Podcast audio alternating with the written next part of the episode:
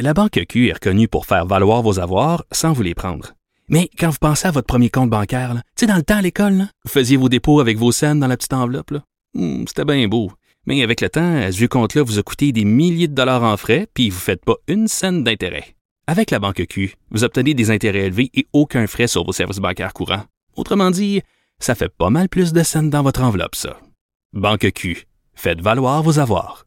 Visitez banqueq.ca pour en savoir plus entrevue avec Sylvie Gagné, qui est experte de vécu et bénévole à l'organisme Mouvement Personne d'abord du Québec métropolitain. Et là, on se parle quand même d'un sujet délicat, la vie amoureuse des personnes vivant avec une déficience intellectuelle. Bonjour, Madame Gagné. Bonjour. Écoutez, euh, c'est difficile pour tout le monde de se trouver un amoureux ou une amoureuse. Là, je vais pas dire une âme sœur parce que c'est un concept auquel je crois plus ou moins. Euh, mais évidemment, je peux imaginer, c'est peut-être un préjugé que c'est plus difficile pour les personnes vivant avec une déficience intellectuelle ou un handicap de trouver quelqu'un avec qui partager des moments ou partager sa vie. Moi, je dirais que non, parce que oh! on est quand même, quand même comme une déficience intellectuelle. On est des personnes d'abord comme tout le monde. On, peut, trouver l'amour comme, euh, comme une personne qui n'a pas de déficience intellectuelle. Donc, il y a quand mon préjugé est faux là. Oui, il est très faux parce que on est, on est capable d'avoir des, des, amoureux ou des amoureuses, même si on a même si on a une déficience intellectuelle là. Ben, euh, ok, parlons-en de ces fameux préjugés-là. Euh, qu'est-ce que vous entendez le plus souvent? Ce sont quoi les préjugés à propos de la vie amoureuse des gens vivant avec un handicap?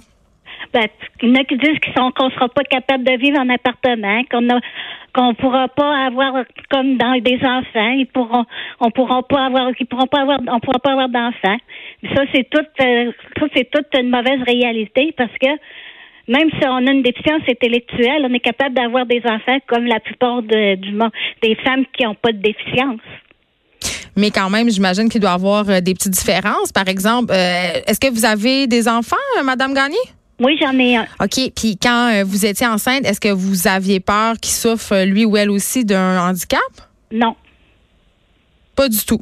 Non, pas du tout, parce que j'avais j'avais confiance en la vie, puis j'avais confiance aussi au Seigneur qui qui me qui me le qui me l'a donné. Puis si ça avait été le cas? Ça aurait été le cas, je l'aurais gardé quand même. C'est pas à cause qu'il y, y, aurait un handicap, n'importe quel handicap que je le donnerais en adoption. Voyons. Ça se fait pas. OK. Euh, TVA Nouvelle, la semaine passée, a fait un reportage sur un jeune homme de Rivière-du-Loup qui vit avec le syndrome d'alcoolisation fétale. Ça, veut dire que pendant qu'il était dans le ventre de sa mère, sa mère a consommé d'alcool et on sait que ça peut donner des circonstances qui sont somme toute assez graves et conséquentes. Euh, et là, ce jeune homme-là, il cherchait une personne pour partager sa vie. Et là, ses proches utilisaient les réseaux sociaux pour essayer de l'aider. Est-ce que vous avez vu ça passer? Euh, moi, comme tel, j'écoute pas les nouvelles, mais je dois avoir d'autres mondes qui l'ont vu. parce que le site... Moi, je l'ai vu un peu sur Internet.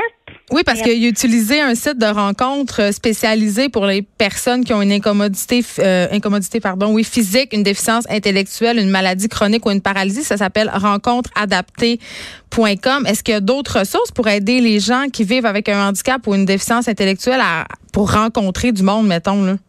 Hmm, pour l'instant, moi, j'en vois pas. Mais vous, comment vous avez fait pour rencontrer votre mari?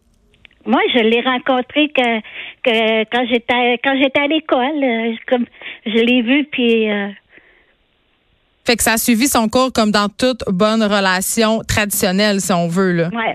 Ben, mais je peux vous dire que le, le, le, père de mon garçon, il est non-voyant aussi. Là. Fait que, fait que vous vous comprenez dans une certaine mesure. Oui. Puis est-ce que vous avez eu, euh, puis là c'est peut-être une question indiscrète, là, mais est-ce que vous avez eu des commentaires autour de vous, par exemple de vos familles ou de vos proches ou même euh, dans votre quartier, dans votre ville?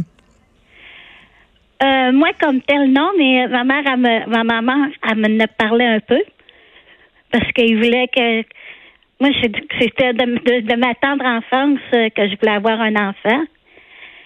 Puis j'ai attendu longtemps. Puis le jour est venu que j'étais j'étais capable d'avoir un enfant.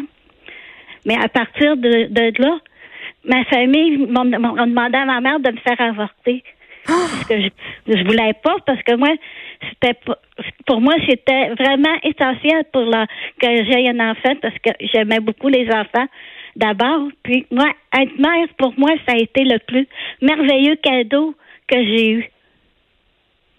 Et là là.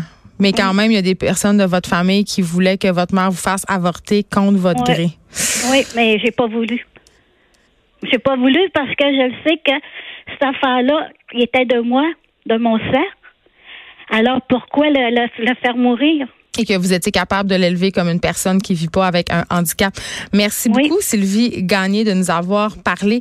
Je veux juste dire quand même, euh, il y a des organismes qui vont présenter des mémoires dans le cadre de la commission parlementaire sur le projet de la loi 18. Donc, c'est une loi qui va modifier le code civil, le code de procédure civile, la loi sur le curateur public et diverses dispositions en matière de protection des personnes. Et comme sujet, notamment, euh, il va avoir la chose suivante. Les personnes sous curatelle, donc les personnes qui sont sous la tutelle du gouvernement plutôt qu'un proche, en ce moment ne peuvent pas se marier donc, on va suivre ça cette semaine. Ça commence demain. On s'arrête un instant. David Quentin est là après la pause.